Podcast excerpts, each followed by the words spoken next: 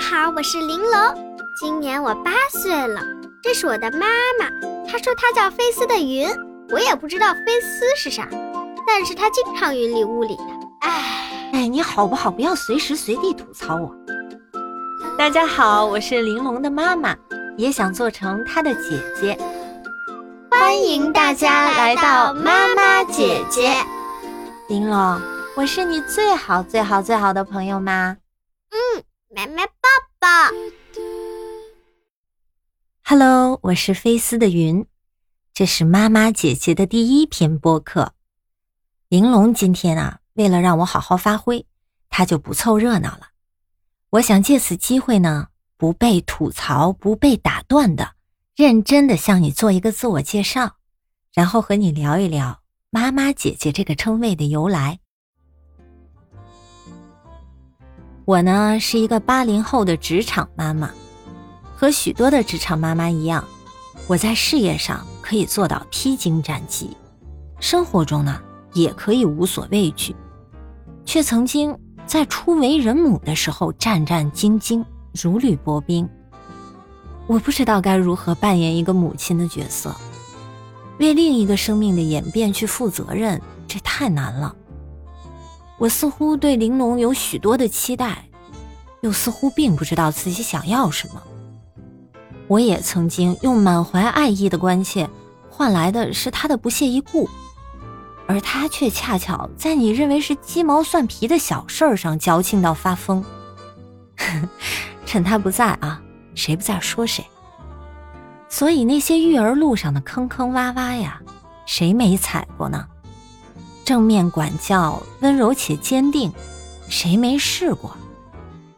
但仍然，我会在某些时刻被他气到炸毛，只能靠默念一百八十遍“亲生的，亲生的”平复自己。所以啊，我想说，你并不孤单，你和孩子相处中所经历的困惑，大概率我也曾经，或正在，亦或在将来也会经历到。但好在历经了八年的斗智斗勇，我和玲珑磨合出来现在的对话默契。他可以毫无顾忌地向我去表达他的真实想法，我也能站在他的角度上和他一起评判和讨论问题。这给了我一个绝佳的机会向他去灌输我的想法和观念，但同时他也像一面照妖镜一样，反射出我身上的不足。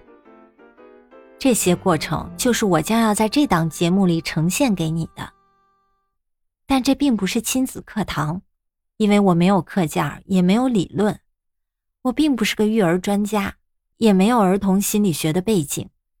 我和玲珑只是一对非常平凡的母女，各自带着各自的剧本，有幸处在了同一个家庭，共同成长着。但是我们有的。是在这条成长之路上，一个母亲和女儿之间的思辨和探究，我们眼中不同世界的样子，思维的碰撞，以及我看不惯他又干不掉他时采取的举措。如果你对这些内容感兴趣，那么恭喜你来对地方了，请先点订阅并持续收听后续的节目。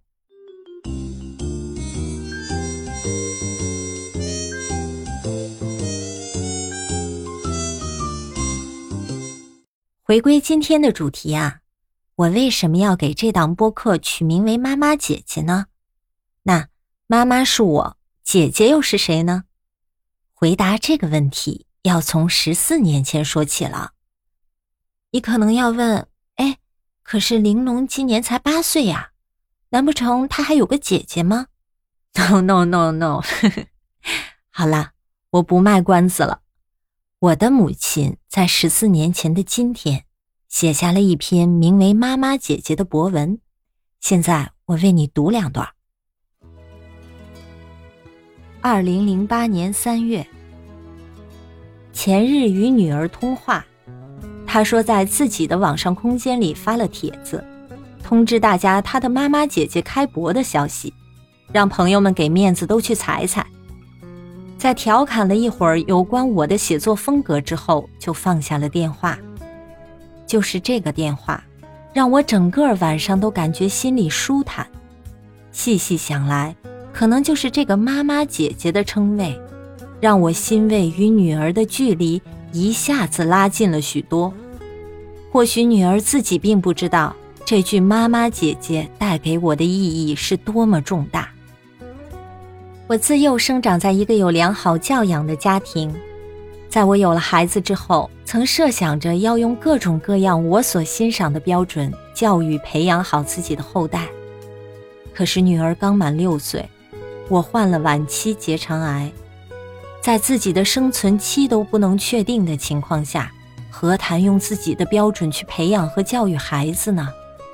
病中的我一件又一件地编织着女儿不同年龄阶段能穿的毛衣，同时在想，作为母亲，我的有生之年还能为孩子做些什么呢？渐渐的，我想明白这样一个道理。孩子应该按社会生存标准成长，让他一旦失去我的时候，也能用人生自立的基本要素生存。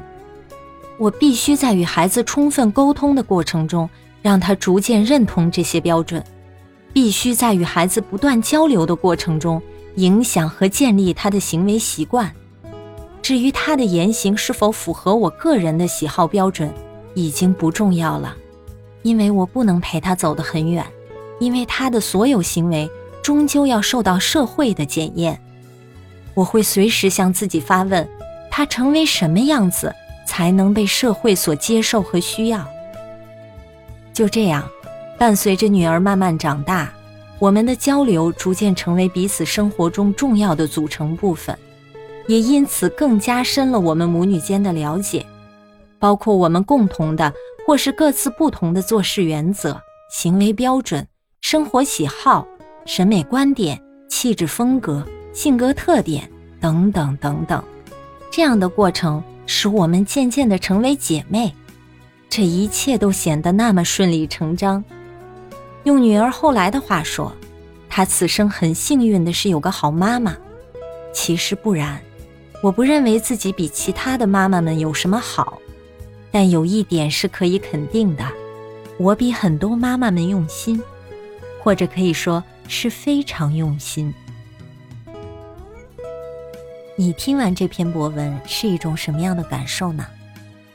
我记得我母亲写这篇博文的时候，我还在外地念大学。后续成家生子的过程中，我就慢慢把这篇博文给忘了。等我有了孩子之后，也没有再和他生活在一起。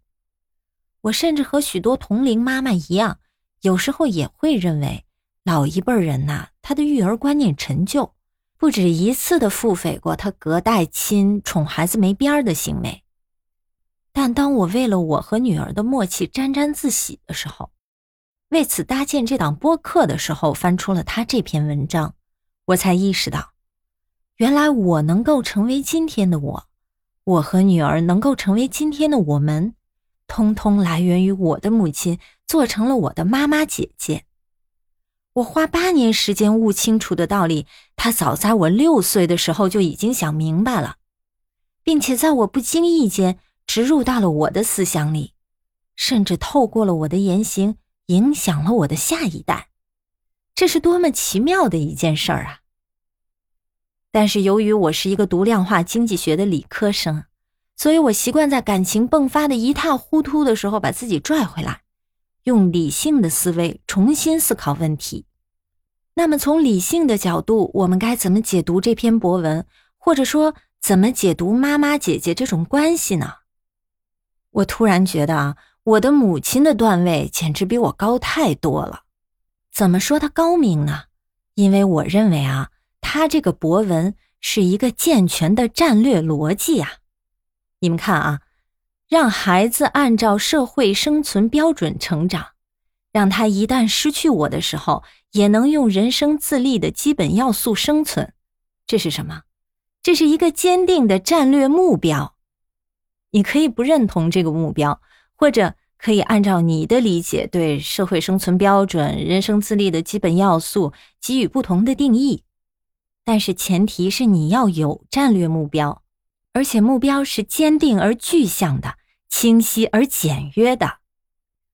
我觉得我啊，在生活中大多数的困惑都源于没有目标，或者目标不够明确，导致我时常就会被噪音去影响。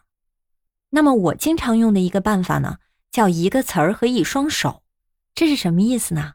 就是我会把我的目标细化到用一个关键词儿就能诠释清楚，然后它的总数量啊，用一双手就能数得过来。那我就想。如果当初我就有这么明晰的目标，那我在看到孩子抠完鼻子又放进嘴里的时候，我就没那么火大了。接着我们再看这句话：必须在与孩子充分沟通的过程中，让他逐渐认同这些标准；必须在与孩子不断交流的过程中，影响和建立他的行为习惯。这是什么呀？这是一条战略路径。你可能注意到这里反复的在提沟通和交流，现在市面上也确实有许多关于如何与孩子沟通的书籍和课程，我相信他们呀都比我专业，所以在这里我就不赘述了。但是我要说的是，沟通的技巧和方法那些都是战术，在这里我们既然把沟通和交流理解为战略路径。就是要让他去为你的战略目标去服务的，一个词儿一双手，还记得吗？对，我们需要落实了目标再实施路径。简单说就是想明白了再开口，不然我们经常听到孩子的就是“你到底要干嘛”，或者是“你怎么要求那么多”，耳熟吧？再一点，我想要告诉你的是，沟通的时机是很重要的。你可能会觉得，哎，老娘好不容易想清楚目标了啊，我今儿晚上一定要找你好好谈谈。不，hold 住，那是你的剧本，不是他的。在他的剧本里还没到你出场的时候，你就一定要憋住了，等到他需要你的时候再去发挥。把你的目标掰开来揉碎了，融入到他的生活里去，在他遇到开心的事儿啊。困惑的事儿、沮丧的事儿、恐惧的事儿的时候，站在他的立场上和他同喜同悲，把你的目标以鼓舞的形式或者解决方案的形式建议给他。你以后在妈妈姐姐里会经常听到我和女儿这样的交流，比如说，当她跟我吐槽抓人游戏有多不公平的时候，我会和她探讨领导力。在他向我炫耀他特别会交朋友，他各种交友技巧的时候呢，我去跟他探讨什么是原则，这样的等等等等母女之间的私房话，希望你听了之后啊，会收获灵感和欢乐。洋洋洒洒的讲了这么多道理啊，已经严重偏离了我这档播客的调性。我向你承诺，这是本播客中第一次，也是最后一次讲道理。请你勿怪。在节目的尾声，还是以妈妈姐姐这篇博文中的一段话作为今天的结束语。我不求做一个好妈妈，只求做一个用心的妈妈。只要用心，所有的接触都是机会；只要用心，所有的机会都有影响；只要用心，所有的影响都有效果。感谢收听妈妈姐姐，以上观点仅代表我个人，不论听筒那边的你认不认同，我相信你至少是一位用心的家长。如果你有任何想要与我分享的，不论是与孩子之间的趣事儿、困惑或者烦恼，亦或是对我观点的修正意见，哪怕就是一句鼓励的话，也请一定要留言给我，让我知道听筒那边还有一位妈妈姐姐。